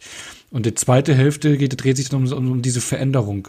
Wobei die Veränderung auch am Anfang schon da ist. Aber es sind, es sind Themen, die sich immer wieder kreuzen, aber so kann man vielleicht auch erstmal so diese beiden Hälften einordnen. Und ich fand es ganz spannend gemacht, äh, wie, wie unterschiedlich auch die beiden Hälften einfach sind, auch von der Tonalität her. Mhm. Und vor allem, was man auch in zwei Hälften unterscheiden kann, ist, am Anfang ist sie wirklich unsympathisch. Also sie ist ja, klar, man sieht ja ganz die Anfangssequenz, man sieht sie als kleines Mädchen, ja, der Unfall passiert, Schnitt, Sprung, sie ist eine erwachsene, selbstbestimmte Frau, sie geht ihren Bedürfnissen nach, was man ja auch in einer äh, sehr, sehr weirden Szene dann merkt und sie geht dann auch ihren Bedürfnissen, Instinkten nach, indem sie dann die, die Menschen um sich äh, tötet, die ihr zu nahe kommen irgendwie. Und ähm, da ist sie auch ein komplett unsympathisch, weil äh, also sie, sie, sie zeigt ja kaum irgendetwas, was, womit man als normaler Zuschauer, würde ich, Zuschauerin, würde ich es sagen, connecten kann. Ja, sie, sie hat da kaum Anknüpfungspunkte. In der zweiten Hälfte wandelt sich das dann aber, ja, weil sie nimmt dann eine andere Rolle an. Ist, das Thema Veränderung nimmt seinen Lauf und man merkt eigentlich, was ihr fehlt und was ihre eigentlichen Bedürfnisse sind, die sie danach kommen will. Und dann wird sie auch A, verletzlicher und dadurch auch für Zuschauer, Zuschauerin zugänglicher. Und äh, die beiden Hälften haben wirklich unterschiedliche Themen, mit denen sie hantieren. Und das finde ich sehr spannend gemacht. Auch visuell merkt man dann einen gewissen Unterschied. Mhm, absolut, ja. Sascha, wie ging es dir damit? Ähm, ja, natürlich. Also die zwei Hälften sind auf jeden Fall deutlich äh, äh, zu unterscheiden. Ähm, ich finde es aber ganz interessant, dass diese, ähm, also du hast ja, wie, wie Onno gerade schon gesagt hat, ganz eindeutig diesen ähm, ich nenne ich nenn ihn jetzt mal äh, zur Einfachheit halber diesen ersten Slasher-Teil und äh, im zweiten Teil diesen doch eher Drama-Teil. Ähm, aber die Brücke zwischen den beiden Teilen schlägt halt diese, diese Schwangerschaft, die sie hat, die irgendwie für mich absolut nicht wirklich einord einzuordnen ist, weil das ist so dieser, also diese, diese, diese Teile für sich funktionieren. Ähm, aber diese, diese Schwangerschaft passt da irgendwie nicht rein, weil das ist dieses, dieser, ähm, ich nenne, ist ja kein übernatürliches, äh, äh, kein übernatürliches Stilmittel, nenne ich es jetzt mal, ähm, sondern halt eher so einfach, es, es macht diese ganze Geschichte irgendwie noch abstrakter und ich, ich habe da echt Probleme mit, äh, das einzuordnen. Also Abstrakt ist ein gutes Stichwort. Findest du dann ähm, jetzt, wenn du von außen jetzt mit ein paar Tagen Abstand drauf guckst auf Titan, den ein bisschen zu verkopft, zu artifiziell für die Aussage, die er eigentlich rüberbringen will? Ähm, ja, zu, also ne, zu würde ich jetzt nicht sagen, aber er ist schon sehr verkopft und artifiziell, weil ähm, ich glaube, Titan ist ein Film, wo man sich wenn man sich darauf einlässt, dann dann beschäftigt der einen. Also das, ich meine, da haben wir eben im Vorgespräch schon drüber gesprochen. So, ich kann das auch gleich noch mal vielleicht im Fazit noch mal wiederholen. Ähm, aber ich habe echt Tage, also ich habe den jetzt am Samstag gesehen. Wir haben heute Mittwoch und ich denke seitdem also jeden Tag über diesen Film nach weil ich versuche, den zu, zu deuten, so, und weil ich, ich ihn, glaube ich, auch nicht ganz verstanden habe, weil er nicht so greifbar ist. Und ähm, ich kann verstehen, wenn man sagt, der ist zu artifiziell und der gibt einem nix. Ja, genau. Das ist ja auch so ein bisschen so das Kritiker-Echo, was man so mitbekommt. Ne? Die einen feier, feiern ihn ab und finden ihn super und von vorne bis hinten und äh, Top-Film. Bei vielen ist er ja jetzt schon so Richtung Film des Jahres, hört man auch. Aber es gibt durchaus auch Kritikerstimmen, die damit gar nichts anfangen konnten ne? und das zu sehr so Richtung Kunstkino schieben. Ne? Und ich glaube, dir geht's da nicht so, ne? Ja, also er ist schon sehr eigenwillig. Also es ist auf jeden Fall einer dieser Filme, wo du rauskommst und denkst so, what the fuck, was habe ich da gerade gesehen? Und das fand ich halt richtig geil. Das ist halt das, äh, was ich schon lange nicht mehr hatte, dass du wirklich aus dem Film rausgehst und so, hey, das sowas habe ich noch nie gesehen, ne? weil man ja sehr viel Einheitsbrei geboten bekommt. Und klar, er ist verkopft, er ist artifiziell, er hat äh, verschiedene Symboliken, Deutungsebenen. Er ist, glaube ich, auch beim ersten Mal sehen nicht vollends greifbar und äh, äh, analysierbar. Ja, also ähm, ich denke, man, jeder entdeckt beim ersten Mal schauen Punkte für sich, die er interpretiert und die für einen funktionieren und die man deuten kann. Aber ich glaube, damit jedem Mal schauen kann man neue Dinge entdecken, vor allem, weil man auch einen anderen Blickwinkel drauflegen kann. Das macht den Film ja per se schon mal spannend. Dazu ist ja auch eh können wir noch mal drauf kommen, auch so vom, vom äh, handwerklichen, von der Inszenierung her eh Top-Level. Ähm, nee, aber ich fand das äh, ehrlich gesagt spannend und man, auch das Echo, man liest jetzt überall verschiedene Elemente, wie Leute die den Film deuten. Ich habe es auch immer irgendwo aufgeschnappt, dass das Thema Feuer wichtig ist, was an den Autos dran klebt, zum Beispiel so Feuerflammen. Es brennt zwischendrin mal was. Äh, der Vincent, äh, nee, Vincent, also nee, wie heißt der? Stimmt, weiß ja äh, der Schauspieler. Äh, aber wie heißt seine Rolle? Auch so. Der, der Ach so, Schauspieler ah, heißt, okay. genau. Ah, genau, deswegen, ja gut, deswegen, ich dachte, genau. Ähm, aber auf jeden Fall, der ist ja auch Feuerwehrmann, ne? Also man ist ja auch in so ein Feuerwehrhaus, also das Thema Feuer spielt da auch irgendwo so eine Rolle, weil Feuer ist ja auch etwas, so eine Energie, etwas Chaos äh, stiftendes, was Unruhiges, was Unbändiges, was dann ja durch, äh, wenn es dann zu sehr Ausmaß nimmt, durch die Feuerwehr ja wieder äh, zurückgeholt wird und, und, und, und bekämpft wird und ähm, eingedämmt wird. Ja, so geht's ja auch ungefähr mit der Hauptdarstellerin, die ja erstmal un, unbändig um sich greift und am Ende dann von ihm, den Feuerwehrmann, gebändigt wird irgendwo und die eigentlichen Bedürfnisse aufkommen. Also es sind verschiedene Dinge, die man da deuten kann. Symboliken. Das Thema mit der Schwangerschaft, puh, da tue ich mir ehrlich gesagt auch noch schwer, das vollends zu deuten, weil ich habe ja gesagt, es geht so um die Bedürfnisse, was ich daraus lese. Bedürfnisse von ihr, die sie entdeckt, aber auch die Bedürfnisse von ihm später. Äh, er will ja sein Loch schließen, weil er ja sein Kind verloren hatte, die Rolle, die sie einnimmt. Da geht es ja auch um Verluste und sowas. Und das ist ja auch ein Bedürfnis, was jeder Mensch hat, nach Nähe, nach Wärme, nach Familie, was beide dann auch irgendwo eint. Und ähm, Veränderung, äh, was ja hier eine Rolle spielt, und das Thema Veränderung, es beginnt ja mit einem Unfall. Der Unfall am Anfang ist ja auch etwas, was eine Veränderung fürs gesamte Leben ist. So ein Crash, wenn man den mitmacht, ja, ähm, das greift ja auch bei so einem kleinen Kind rein und ändert ja auch einiges. Und sie hatte eine Obsession für, für die, für die Autos. Und, und da, durch die Schwangerschaft, äh, ja, kommt ja auch am Ende etwas Neues raus. Es verändert sich was. Und es ist dann, was am Ende dann auch dabei rauskommt, ist ja was Neues und was anderes. Und komplett vollends kann ich es also nicht greifen, aber es sind so alles Elemente, die schon äh, spannend sind. Und da ich freue mich, wenn ich ihn nochmal schauen kann. Und immer mehr Fäden zueinander verknoten kann. Und äh, ich kann auch verstehen, wenn äh, Leute sagen so, hey, puh, das ist mir zu verkopft oder hey, ich kann damit nichts anfangen, nicht anknüpfen, kann ich voll verstehen, weil der Film ist halt alles andere, bloß kein Mainstream-Kino, ja. Und der ist halt was ganz was anderes. Und das macht ihn für mich persönlich so unfassbar spannend. Ja. Weil du es gerade nochmal angesprochen hast, ich habe es mir notiert, ich wollte es unter, unbedingt noch unterbringen. Äh, ich muss Props an die Inszenierung von dem Autounfall nochmal aussprechen, weil ich finde, das ist der am nüchternsten und intensivsten inszenierte Autounfall seit Hereditary. Ich fand den Ja. irgendwie so klasse, der kommt so plötzlich und auch ohne irgendwelche Slow Motion oder irgendwelche, irgendwelches drumrum. Er ist einfach passiert und dann muss man mit der Situation klarkommen. Genau, aber so wie es halt auch ist. Genau, das ist so der, der ist. Punkt. Der, der Film ist halt so weird und hat halt auch in seinen neon durchleuchteten Bildern und sowas hat er schon irgendwie was was was abstraktes, aber da hat er so was greifbares und äh, endgültiges. Und ähm, ja, und was äh, eine, eine endgültige Veränderung für ihr Leben. Und das ist äh, ja, der Film ist mega inszeniert. Ja, Ja. vor allem, weil du auch gerade dieser, dieser Autounfall, der, der groundet einen direkt am Anfang, so finde ich, weil der, weil du gerade schon sagst, weil der so, so nüchtern inszeniert ist. Und du hast ja, du siehst dann ja nur diese, ähm, also aus so einer weiten, aus so einer weiten Einstellung siehst du nur dieses Auto mit dieser zertrümmerten Seitenscheibe. Und dann hast du einen Cut und bist schon quasi an der Stelle, wo ihr der Kopf aufgeschnitten wird. So. Und das ist auch, ich fand, das, das war auch ein sehr starker Einstieg einfach.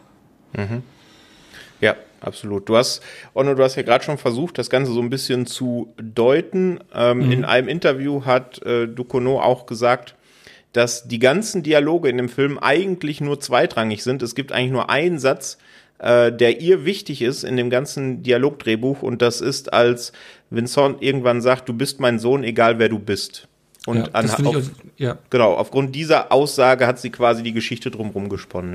Ja. das ist das, was sie mit dem Thema Liebe dann auch meinte. Das ist das, was ich auch meinte mit den Bedürfnissen. Ja, so er hat eine Lücke, die geschlossen werden muss. Er hat seinen Sohn verloren. Sie hat äh, äh, nie die Nähe zu einem, ihrem Vater gehabt, die sie eigentlich gebraucht hätte. Das ist ja auch das, was beim Autounfall auch rüberkommt. Das ist ja auch diese Diskrepanz zwischen den beiden verursacht ja den Unfall, diese Kälte von ihrem Vater zu ihr, die Liebe, die Nähe, die sie nie bekommen hat, die sie dann bei ihm irgendwo bekommt und deswegen die beiden haben sich nicht gesucht, aber gefunden und das ist dann äh, d- dann die Liebe, die dann entsteht, äh, was halt auch so sagt, so man muss nicht aus, äh, aus einem Blut sein oder wirklich aus einer Familie sein, um sich zu lieben und eine Familie zu sein, sondern das, man kann auch so zueinander finden und eine Familie sein. Und äh, das ist halt das, was Liebe überwindet alle Grenzen. Und der Film über, über, äh, übergeht auch alle Grenzen. Und ähm, ja, Ja, hoffentlich übergeht er auch Grenzen, damit er sich äh, kaufmännisch irgendwie gerechnet hat für Frau Ducono und das ganze Team dahinter, denn ey, wir haben es vorhin schon kurz vor der Einleitung äh, vom Inhalt gesagt, auf dem Festivals wird er abgefeiert, in Cannes Goldene Palme, im Toronto Publikumspreis jetzt für einen Oscar nominiert. Aber findet ihr, dass der wirklich auch eine Chance hat, dass er im Mainstream-Kino ankommt? Also, dass er sich tatsächlich jetzt am Box-Office, wie man so schön sagt, rechnet? Sascha, was meinst du?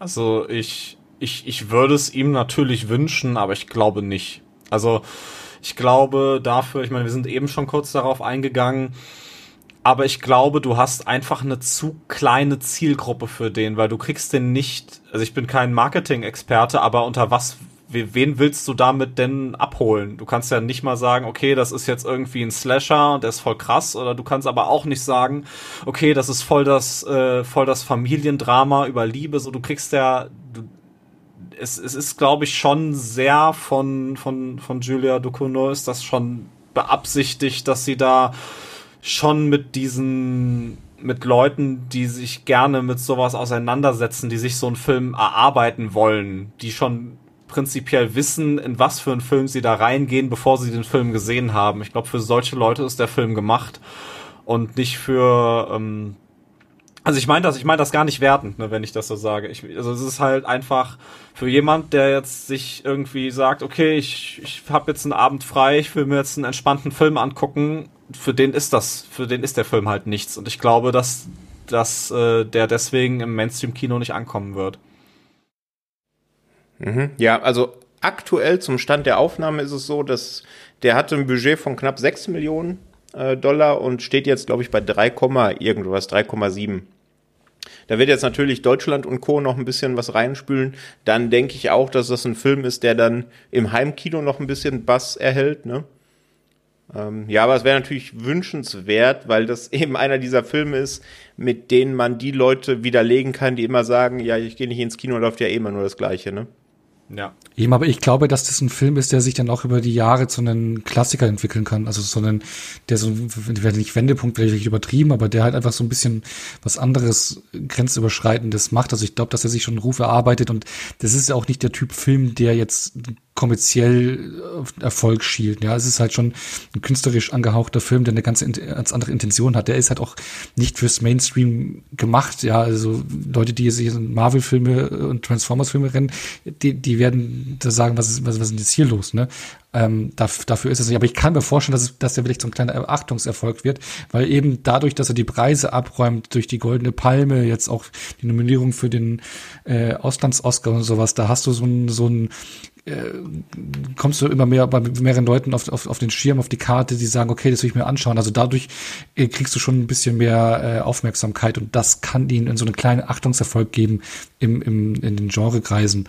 Aber ich kann mir eher vorstellen, dass der über die Jahre wächst und auch so einen gewissen Ruf sich aufbaut. Mhm. Und für alle nachkommenden Filminteressierten dann äh, einen Film ist, den man, oh, den muss man mal gesehen haben oder sowas. Da kann ich mir vorstellen, dass er sich da irgendwo hin entwickelt.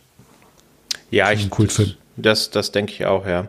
Es bleibt ja auch noch abzuwarten. Also wie gesagt, für den ähm, besten ausländischen Film ist er nominiert. Aus meiner Sicht hätte auch zumindest Agathe Roussel, also die ähm, die Hauptakteurin äh, hier ist, eine äh, nicht-binäre Schauspielerin aus Frankreich, eine Nominierung für beste äh, Hauptdarstellerin verdient, weil ich finde, gerade wenn man bedenkt, dass ähm, das ihr erster Langfilm ist und ähm, in einem Interview wurde auch gesagt, in einem Making-of, dass sie äh, quasi nachdem sie für den Film gecastet wurde, noch Schauspielunterricht nehmen, äh, genommen hat. Und der, vor dieser Voraussetzung finde ich das unglaublich, was, was die da macht. Also einmal, dass es gut gespielt ist, aber dass es auch so eine unfassbar körperliche Rolle ist, ne? Genau, aber da kam ja auch eins zugute. Sie hatte ja ähm, mit äh, Decono ausgemacht, dass sie eine sehr, ähm, also es gab einige Szenen, also das Thema Nacktheit ist ja auch, äh, äh, spielt hier eine gewisse Rolle oder ist ein sehr freizügiger Film und der hat auch sehr viele intime Momente und ist teilweise haben sie ja das, äh, die Crew auf ein Minimum reduziert, dass nur vier, fünf Leute am Set waren, dass sie sich halt auch äh, wohl fühlt, ja, und so performen kann, wie sie möchte, ne? Also da äh, hat Decono dafür gesorgt, dass sie auch so einen, den entsprechenden Rahmen bekommt, ja. Mhm.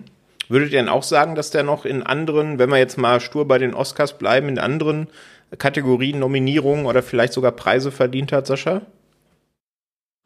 Boah, schwierig. Also wenn wir bei den Oscar-Nominierungen bleiben, also bestes, äh, beste Schauspielerin würde ich ihr gönnen, auf jeden Fall. Sie macht da einen super Job. Ähm, ansonsten schwierig. Also weil, wenn ich an sowas, also äh, hier Score, Musik ist mir jetzt gar nicht im Kopf geblieben. Für ein bestes Drehbuch ist es, glaube ich, wie wir eben schon erläutert hatten, zu artifiziell. Äh, beste Visual Effects boah, kommt auf die Konkurrenz an. Also finde ich schwierig. Also mhm. natürlich gibt es noch mehr als die drei, die ich jetzt genannt habe, aber ähm, nee, also ich glaube, also den, also für einen besten Auslandsfilm und für eine beste Schauspielerin, das, das würde ich denen schon gönnen, auf jeden Fall. Ja, ja, Onno, du wolltest? Also ja, ich wollte nur sagen, ich, ich würde es auch gönnen, aber ich glaube, es ist im Prinzip ist es ja ein Genrefilm und ich finde es ja schon überragend, dass er über für, äh, für den Auslands-Oscar äh, äh, nominiert worden ist. Aber ich glaube, die Oscars ticken ja anders. Und ich meine, hat ja auch bei Hereditary zum Beispiel gesehen, der ein viel zugänglicherer Film ist, äh, dass Tony Collette da auch nicht mal in die Nominierungsoption äh, reingefallen ist. Ja. Und, und wenn man überlegt, was dann noch was andere Darstellerinnen dann stattdessen da rein, äh, reingekommen sind für die Nominierung, ich glaube, dass dass das äh, ähm, nichts wird, abgesehen von der einen Nominierung. Verdient hätte sie es. Also ich finde das Schauspiel von ihr einfach überragend. Äh, Patrick, du hast gerade gesagt, auch die Körperlichkeit, ja, diese Intensität, die sie reinbringt. Und, was wir noch nicht so thematisiert haben, was ich auch gemeint hatte, das Thema Veränderung, Verwandlung. Ja, es ist halt auch so eine Genderfluenz, die hier stattfindet. Sie, sie wird von der Frau zum Jungen und äh, was ja auch äh, so zu, zu ihr passt und wie gut sie das einfach umsetzt und, und wie nachvollziehbar und wie sie die, die verschiedenen Phasen äh, spielt, es ist einfach überragend. Also es ist, sie hat ja auch für Jubelstürme in Cannes gesorgt und das hat, gilt als die Entdeckung des Jahres und die spielt einfach nur großartig, wirklich großartig. Und äh, ich hoffe, dass sie eine, eine starke Karriere äh, hinlegt und ich freue mich auf jeden neuen Film mit ihr und hoffe, dass der auch in so eine ähnlich äh, äh, starke Richtung geht von der Filmauswahl her, äh, von der Filmauswahl her. Und was man da aber auch nicht äh, wieder äh, hinten runterfallen lassen darf, ist, äh, wie Vincent Lindon äh, äh, agiert, der, finde ich, eine ebenso starke Leistung abliefert. Ja. Der auch so äh, greifbar verletzlich ist, so diese die äh, Konstruktion der Maskulinität von ihr und die Männlichkeit von ihm so äh, überragend, wie er das auch alles mimt und, und ähm, die beiden, also Wahnsinns, Wahnsinns Schauspielduo hat man schon lange nicht mehr so eine Performance gesehen und das muss man gesehen haben. Hm. Und das fügt sich zu diesem hochwertigen, äh, inszenierten Gesamtbild des Films ein.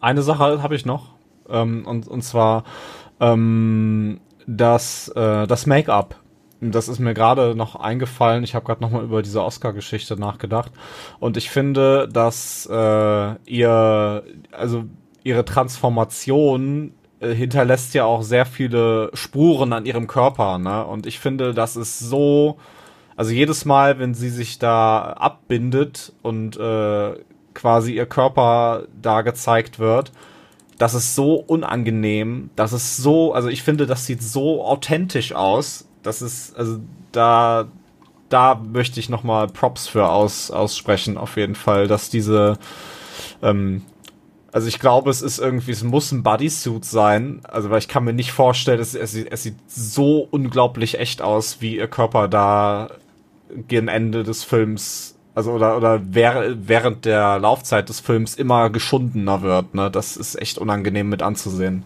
Ja, absolut, ja. Ja, du hast gerade gesagt, es gibt mehrere Szenen, wo sie eben ihren Körper, ihre Schwangerschaft ähm, ja mit mit äh, mit Tape abbindet, damit eben am Anfang glaubt Vincent ja noch zumindest wird dem Zuschauer so präsentiert, dass er wirklich seinen lang verschollenen Sohn wiedergefunden hat. Ähm, die Szenen sind krass. Gibt sonst irgendwelche Szenen, Momente, die euch jetzt noch nachhaltig im Kopf geblieben sind? Onno, wie ist es bei dir? Also es sind eigentlich viele. Also ähm, der Trailer zeigt ja auch schon einige visuell tolle Momente mit den Feuer zum Beispiel oder wie Vincent zum Beispiel tanzt. Das sind schon so ikonische Momente für mich jetzt, aber es sind auch sehr viele schmerzhafte Momente, wie sie mit ihrer Schwangerschaft umgeht auf einer Toilette zum Beispiel, mal die sehr unangenehm ist, wie sie ihre ernste Transformation durch, durchführt, auch auf einer Toilette. Ich sag nur Nase. Das sind so schmerzhafte Momente, aber auch teilweise sogar witzige Momente am Anfang, wenn sie in den Haus ist und dann irgendwie feststellt, wie viel sind denn noch Loch hier. Ja. Also, also das sind so so viele tolle Bilder auch einfach oder auch die Szene im, im Feuerwehrhaus, wenn sie dann auf dem auf dem Feuerwehrwagen tanzt zum Beispiel, so äh, sie alle sie ja für ihr den den jungen Mann sehen und sie halt dann auf einmal so weiblich tanzt, was dann halt auch wieder so diese das alles durchbricht und so genderfluent macht und und ähm, das ist überragend. Also da sind so viele tolle Momente drin. Sascha, irgendwas, was, was dir noch nachhaltig im Kopf geblieben ist? Irgendeine Szene? Boah, also auch ganz viel. Mhm. Also ich komme ich komm gleich im Fazit nochmal dazu. Ähm, aber wenn ich jetzt, wenn ich jetzt was sagen müsste, dann würde ich das, das, das Ende sagen, wie sie da, also mit dem, ich weiß nicht, ob ich das erzählen darf, aber also ja, prinzipiell die letzte Szene, wo, mhm. wo sie im Bett liegen. Also das mhm. fand ich schon, das fand ich sehr krass. Ja, ja, ich schließe mich da euch an. Ich fand noch eine Szene, die selbst mir als bekennender Horror- und Gorehound äh, jetzt auch noch sehr schmerzhaft in Erinnerung äh, bleibt, ist so die eine der ersten Szenen, wo sie eben diese Transformation durchmacht, wo sie eben noch nicht auf Vincent getroffen ist wo sie sich dann die Nase bricht in dem, was ja, ist das? In dem, in der öffentlichen Toilette, ne? Die hatte ich ja gemeint, die Szene, ja. Ah, die meintest du, ja, genau. Also ich, die, ich habe ja, ich hab ja Toilette und äh, Nase gesagt. Mhm. Okay, ja, das, das macht es eigentlich recht deutlich, ja. Dann unter, unterstreiche ich das einfach nochmal. Nee, aber da, ich meine, wir saßen ja nebeneinander bei dem Film, ne? Waren ja zusammen ja. im Kino. Und ich hatte schon gemerkt, so, dass wir beide so, du hast den Blickwinkel, so die Kamera schon von unten von drauf, ne? Und, und du weißt, was jetzt passiert ist. Und ziehen sie es jetzt so durch und es tut schon vorher weh. Ich habe gemerkt, wie angespannt wir beide dann mhm. waren. So, ne? ja. Gerade auch, weil es ja nicht beim ersten Versuch direkt klappt, ne? Ja, es ist, es sind, ja, ja, es sind halt auch keine, im Prinzip, wenn du es runterbrichst, sind es keine extrem krassen Szenen für sich genommen, ja. Also man hat, da gibt's genügend andere Filme, die schon heftigere Sachen gemacht, aber in diesem ganzen Kontext und wie das auch eingefangen und inszeniert wird, finde ich, wirkt es noch ungemein intensiver. Ja, wir hatten es gerade schon gesagt, äh, die Inszenierung ist, äh, Onno, du hast es, glaube ich, gesagt, ähnlich wie bei Raw, eigentlich fantastisch. Ich finde, mhm. sie ist einfach in dem, was sie macht, sehr präzise. Ne? Ich meine, das sind ganz klar inszenierte Szenen. Natürlich vom Drehbuch her, gerade bei Titan, macht es ein paar, äh, ein paar, ein paar Schwenks und es ist auch nicht alles so leicht verdaulich, aber inszeniert sind die schon richtig klasse, oder? Ja. Beide.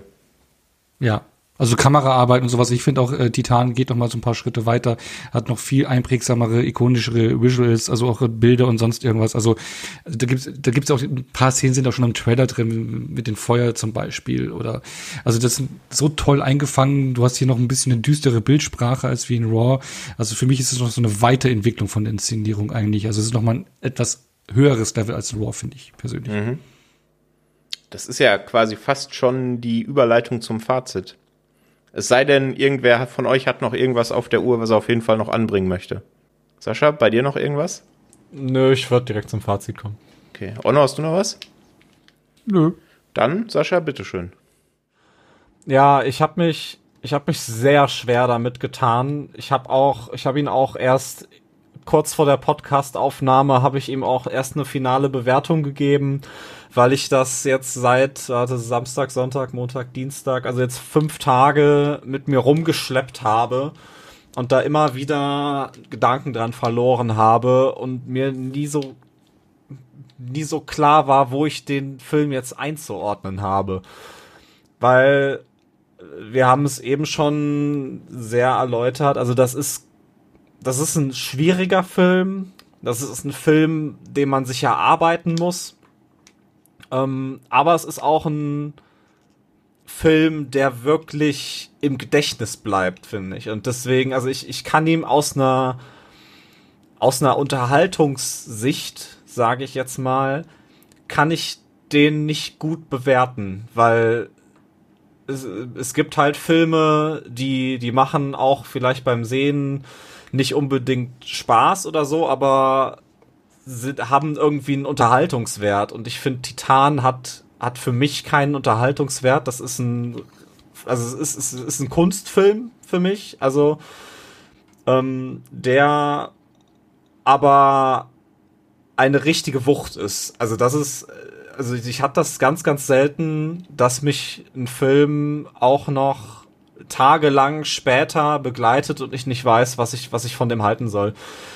Ähm, ich finde den, man, man, man sollte sich den ansehen, wenn man, wenn man auf sowas steht, wenn man möchte, wenn man viel zum Interpretieren möchte, wenn man viel drüber nachdenken möchte oder und wenn man generell so auf so Kunstsachen steht. Ähm, ich, ja, ich, ja, ich, ich, es fällt mir schwer, eine Empfehlung für den so generell auszusprechen, wie ihr merkt. Ähm, aber ich gebe den vier, vier von fünf Punkten, weil, also nicht, weil, weil ich den so gut aus einer Unterhaltungssicht fand, sondern weil ich, weil ich, weil der mich zum Nachdenken bringt. So, und ich den mir, wenn der im, im Heimkino dann erscheint, mir den auf jeden Fall nochmal angucken werde und ich mich jetzt schon drauf freue, einfach weil ich dann auch mit noch mehr Infos aus Interpretationen, aus YouTube-Videos, aus anderen Podcasts da reingehen werde und äh, dann vielleicht nochmal ein anderes Bild davon bekomme. Und ich glaube, das ist, das ist sehr viel wert und ich glaube, über den Film wird man auch noch in ein paar Jahren sprechen. Mhm. Also vier von fünf und eine ja vorsichtige Empfehlung, wenn man grob weiß, auf was man sich einlässt. Ja. Okay. Onno, wie ist es bei dir? Wie fällt dein Fazit zu Titan aus? Also für mich ist es irgendwie so, what the fuck's a movie? Also ich meine, das ist auch so, so ein Resümee, was man jetzt hier, das Echo von anderen Leuten, die den Film sehen, wie denen ihre erste Reaktion ist. Also ich bin auch rausgekommen und dachte mir so, wow, was war das jetzt? Es war auf jeden Fall eine der intensivsten Filmerfahrungen für mich der, der jüngeren Vergangenheit. Äh, ein Film wirklich, der einen in den Sessel drückt und auch nicht mehr äh, aus dem Kopf geht so schnell. Und von der Inszenierung, äh, von der ganzen Stimmung, vom Schauspiel, von den Themen, da steckt so viel drin. Ähm, ich habe ihnen erstmal danach eine vier von fünf, glaube ich, gegeben tendiere aber immer mehr zu, zu, zu viereinhalb von fünf, weil der wirklich so extrem immer noch nachhalt und es ist einfach ein, ein anderer Film, so etwas was anderes, was man so bis dato nicht kennt, ganz eigen äh, zusammen konstruiert aus, aus verschiedenen Elementen und das auf so auf so einen hohen Level und ähm, der wirklich ja anders ist und und und Grenzen sprengt und für Genrefreunde glaube meines Erachtens ein Fest ist. Und ähm, ich meine, Sascha, du hast gesagt, du kannst dir solchen Film, den Film vielleicht nicht als Unterhaltungsfaktor ansehen. Also, ich weiß nicht, ob ich jetzt irgendwie blöd getaktet bin oder sowas, äh, aber ich meine, Noé oder sonst irgendwas kann ich mir auch so aus dem Unterhaltungsfaktor her aussehen, weil, ansehen, weil ich allein schon die Inszenierung für mich eine Freude ist. Und so gehst du mir, glaube ich, auch bei Titan alleine aus der Inszenierung her, heraus, ist, hat es für mich schon so einen, einen, einen Faktor, der, der, der mir was gibt, ja, und, und, und mich unterhält. Und dann kommen ja noch so viele andere Ebenen hinzu. Und deswegen, ähm, für mich, für Genrefreunde eine klare Empfehlung, dass man reingehen sollte.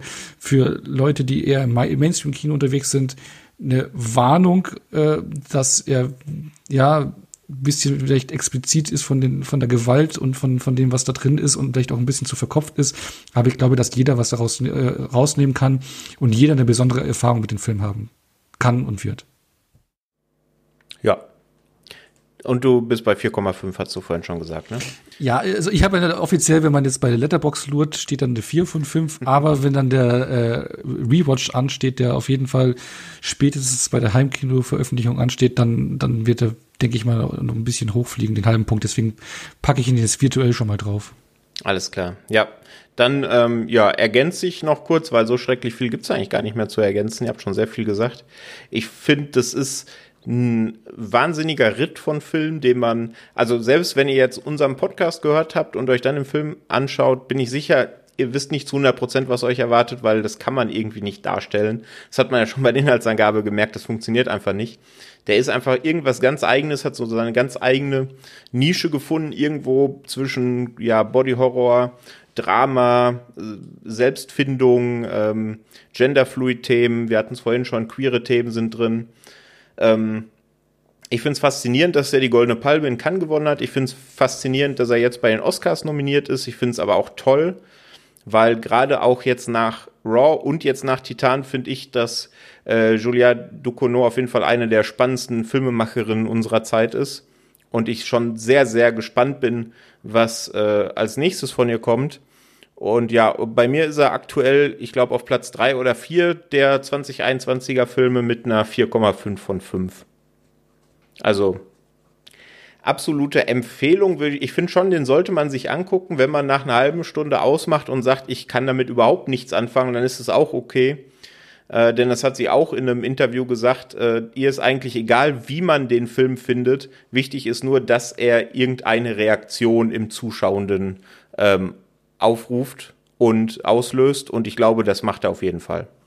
Ja, bei jedem, egal wie abgerührt man ist. Mit Sicherheit, ja. Mit Sicherheit.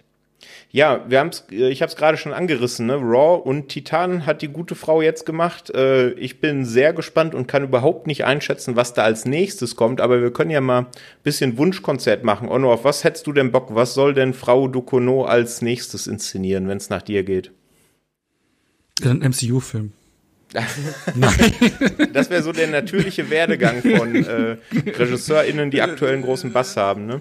Ja, genau, dann, äh, was weiß ich, dann Doctor Strange 3 oder sowas. Mhm. Nee, keine Ahnung. Also ich, nein, ich kann mir echt, also vor allem bei dieser Entwicklung, du siehst, du sagst ja erstmal erstmal Raw und dann danach Titan, also der Sprung ist ja schon mal gewaltig, finde ich, so was Zugänglichkeit und Themen und, und, und, und auch Müdigkeit betrifft. Aber ich kann mir echt nicht vorstellen, was sie als nächstes macht, aber ich bin gespannt auf alles, was von ihr kommt und äh, freue mich auf jedes Projekt. Also ich kann jetzt echt nichts Konkretes sagen, weil Titan ist so abgefahren und nicht greifbar, wie wir es gerade gesagt haben. Und wie will man das noch weiterentwickeln? Ich meine, wir sind jetzt auch nicht so die Oberdrehbuch-Regie-Gurus, würde ich jetzt einfach mal behaupten. Ne? Also ich habe da jetzt keine Idee, du. Das würde ich auch behaupten. Sascha, kommt dir da irgendwas in den Sinn oder lässt du dich auch einfach treiben und freust dich einfach, wenn der nächste Film von ihr auf der Agenda steht? Nö, ich lasse mich auch treiben. So. Also ich glaube, dass ähm, egal was sie macht, ich werde es mir ansehen, einfach weil ihre beiden Filme, die ich jetzt gesehen habe, haben mich beide abgeholt auf ihre Art und Weise. Raw auf eine greifbare, unterhaltsamere Art und Titan, wie gerade schon gesagt, auf eine nachdenkliche, langfristig äh, ja, prägendere Art schon fast. Und ich glaube, dass da, dass man von ihr auch echt noch was erwarten kann. Also ich glaube nicht, dass sie jetzt aufhört und sagt, okay, ich, ich lasse das jetzt mit dem Filme machen. Äh, aber ich kann mir nicht vorstellen, was sie als nächstes tut. Also vielleicht kriegt sie das Angebot von Disney und inszeniert, keine Ahnung, wie du gerade schon gesagt hast, Doctor Strange 3. Ähm, weil Chloe Zhao hat ja jetzt auch äh, den Eternals gemacht, von der hätte man das ja auch vorher nicht erwartet, dass sie sowas macht. Ähm, aber vielleicht kommt, vielleicht wird aus ihr auch der die nächste Gaspar Noé, ne? Also wer weiß. Mhm. Ja, ja, geht mir ähnlich. Ich habe keine Ahnung, was da jetzt danach kommt. Es gibt, glaube ich, also sie hat auch, glaube ich, bei dem, was ich bisher mitbekommen habe, aktuell auch noch nichts durchblicken lassen an was sie gerade arbeitet. Ich könnte mir schon vorstellen, dass da das ein oder andere Drehbuch schon in der Mache ist. Wir hatten es ja vorhin gesagt, Titan wurde ja auch, da hat der Schreibprozess ja schon angefangen, als Raw noch längst nicht fertig war. Deswegen glaube ich schon, dass da noch ein paar Ideen bei ihr rumschwirren, die schon zu Papier gebracht wurden initial. Und ja, ich habe einfach Bock drauf. Also ich bin da sehr gespannt und weiß jetzt schon, dass ich mich drauf freue, weil es mit Sicherheit wieder nichts Gewöhnliches wird. Das kann ich mir bei ihr einfach nicht vorstellen. Okay, ich würde sagen, machen wir langsam einen Strich drunter, es sei denn, ihr habt noch irgendwas auf dem Zettel, was ihr loswerden wollt. Onno, hast du noch was? Ja, äh, cooler Film. ist ganz gut, ne? Kann man mal machen. Ja, ja, ja. ja, ja also. Für das, was er sein will. Sascha, hast du noch was? Ja, geht ins Kino. das ist das ist der Punkt. Immer genau, ins Kino gehen. Auf jeden Fall. Bei Titan ist es, glaube ich, nicht ganz so leicht, weil ich habe schon mitbekommen, selbst in einigen größeren Städten der Bundesrepublik läuft er nur sehr, sehr vereinzelt. Ich kann mir aber ehrlich gesagt nicht vorstellen, dass da die Heimkinoauswertung sehr lang auf sich warten lässt. Ähm, und der wird auch bestimmt eine schöne Edition spendiert bekommen, weil Koch hat ja die Rechte dran. Ja. Die machen bestimmt ein äh, Mediabook-Package äh, draus. Ja, das wird. Mit mehreren Mediabooks für, über, für jeden Händler ein eigenes und sowas. Wir sind sehr, sehr gespannt drauf, ja, auf jeden Fall. Vielleicht, und vor allem Dingen auch auf das Making-of-Material, was dann hoffentlich drauf ist. Was hoffentlich mhm. mitgedreht haben, ja. Okay, alles klar. Ich würde sagen, damit haben wir es für heute. Ähm, schaut euch Raw an, schaut euch Titan an und lasst uns auf jeden Fall auf den bekannten Kanälen wissen, wie euch der Film gefallen hat, die Filme gefallen haben und wie euch natürlich auch unser Podcast gefallen hat. Da sind wir immer um Feedback dankbar. Ja, danke euch, danke dir, Onno, dass du mitgemacht hast. Hat Spaß gemacht. Jo, Danke, dass ich mal wieder dabei sein durfte. Das letzte Mal, glaube ich, war ich Predator oder Starship Troopers mit dabei. Ah, Ich glaube danach schon mal, oder? Ich, Ich weiß es auch nicht. Aber wir, du bist immer, immer gern eingeladen. Bei dir natürlich genau das gleiche, Sascha. Danke, dass du dabei warst. Immer gerne da. Und ja, ich, wir hoffen, ihr hattet Spaß mit der Folge. Wir hören uns, denke ich, sehr bald wieder in einer der nächsten Filmtoast Fokus, Filmfrühstück, Streamcatcher, wie auch immer. Bis dahin, schaut Filme. Bis dann. Tschüss.